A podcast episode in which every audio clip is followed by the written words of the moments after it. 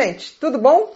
Mais um Mentes em Pauta com a Bia. Hoje a gente vai falar sobre borderline. Borderline é um assunto muito complexo, então eu resolvi fazer quatro vídeos onde a gente vai detalhar as alterações do borderline, do transtorno de personalidade borderline, que são quatro grandes grupos. São as disfunções emocionais, as disfunções cognitivas e as disfunções comportamentais e pessoais.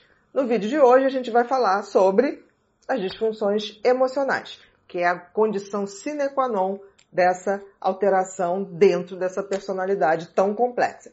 Mas antes eu queria pedir para vocês que se inscrevam no canal, curtam o vídeo, compartilhem se vocês gostarem e deixem suas sugestões. E também que veja outros vídeos aqui no canal que eu já falei sobre borderline.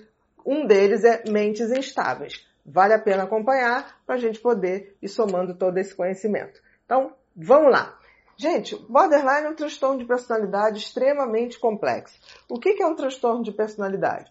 São pessoas que têm um padrão é, muito disfuncional de se relacionar com o mundo, de perceber o mundo e também é, dificuldades em interagir por conta dessa alteração de personalidade. É uma maneira de ver, uma maneira de ser e uma maneira de perceber todas as pessoas e todos os acontecimentos ao seu redor. Hoje a gente vai falar da disfunção emocional, que caracteriza muito o borderline. Eu diria que é a condição sine qua non para a gente dizer que existe uma, um transtorno de personalidade borderline.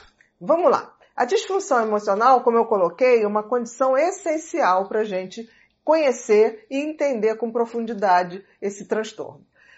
E aí a gente pode listar algumas dessas disfunções. Hiperatividade emocional. O que, que acontece? Existe como se fosse, uh, diferente do psicopata, que a gente tinha uma total inatividade emocional, os borderlines têm uma hiperatividade, ou seja, eles têm um excesso de sensibilidade, o que acaba gerando muito ataques de fúrias desproporcionais e incontroláveis, tá?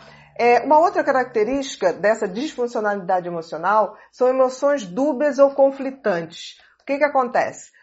Um borderline, ele ama ou odeia. Aquela coisa assim plácida, do amor calmo e tranquilo, é extremamente difícil. Porque ou ele vai estar tá te amando profundamente, ou ele vai estar tá te odiando profundamente. É como se o meio termo fosse total impossibilidade para um borderline.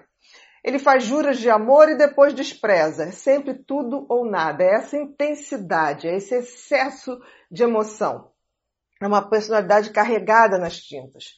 Uma instabilidade afetiva. Talvez seja o, o sintoma até mais visível, que as pessoas falam assim, fulano é de lua, tem uma hora que ele tá assim, tem uma hora que ele tá assado, uma hora me ama, outra hora me odeia.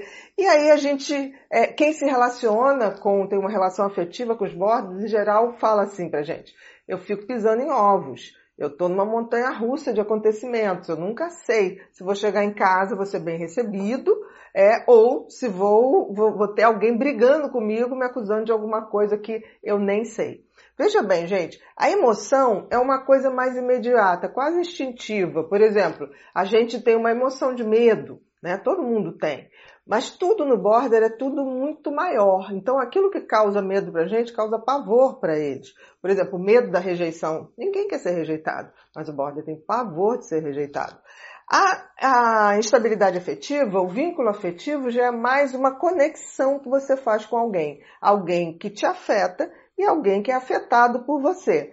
Como existe uma hiperatividade emocional, existe também uma instabilidade afetiva, porque essa pessoa é tão hipersensível a tudo que fica difícil você manter com ela um relacionamento estável, quer dizer, ter um afeto com essa pessoa fica muito difícil, porque a hipersensibilidade dela faz ela interpretar coisas é, que são muito simples e às vezes você só disse assim, ah, essa roupa não tá legal aquilo já é motivo para a pessoa achar que você está contra ela, que você está menosprezando e assim vai por diante. Então essa instabilidade afetiva vem muito dessa hiperreatividade emocional, dessa mudança é, de humor desencadeado principalmente pelo sentimento de abandono e de rejeição. Isso é a ferida maior do borderline, esse pavor da rejeição.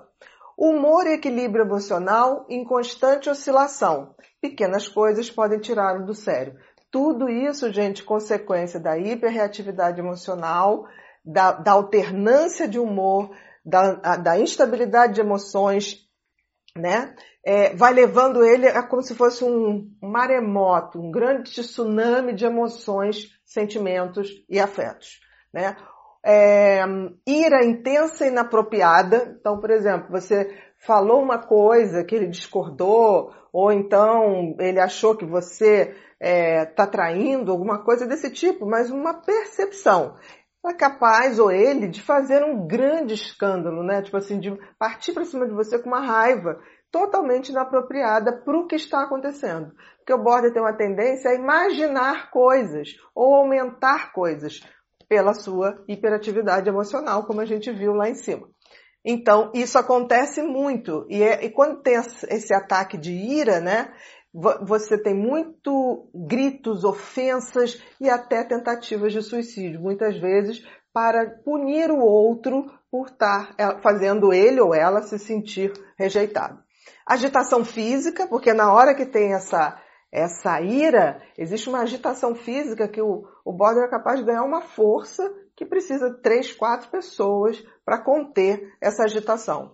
E essa pode ser agressões físicas para o outro, autoflagelo, quebras de objetos. Isso pode tudo estar tá dentro desse quadro de agitação é, física. Sentimento crônico de vazio ou tédio, isso é muito importante. É, o border é como se ele dependesse do outro para ser alguém. É como se ele se sentisse sempre num vácuo. Então ele precisa do outro, ele depende do outro para completar esse seu vazio. Por isso ele depende tanto e cobra tanto do outro para preencher esse sentimento de vazio ou tédio. O bode também tem, gente, sentimento de ódio, ira, vergonha de si mesmo isso gera muita culpa. E isso é muito interessante porque como ele tem essa raiva, essa ira em relação ao outro, ele também tem em relação a si. Porque para o border não existe uma fronteira entre ele e a pessoa que ele julga ser o seu amor ou ser a pessoa com o qual ele vai preencher todo o seu vazio. Então é comum, logo depois dele ter um ataque de ira, de raiva por alguém, ele se sentir extremamente envergonhado, ter raiva dele mesmo e ter muito sentimento de culpa. Esses são as alterações borderline relativas às disfunções emocionais. A gente vai continuar no próximo vídeo, que vai ser as disfunções cognitivas do borderline. Fica ligado que tem mais vídeo falando sobre borderline.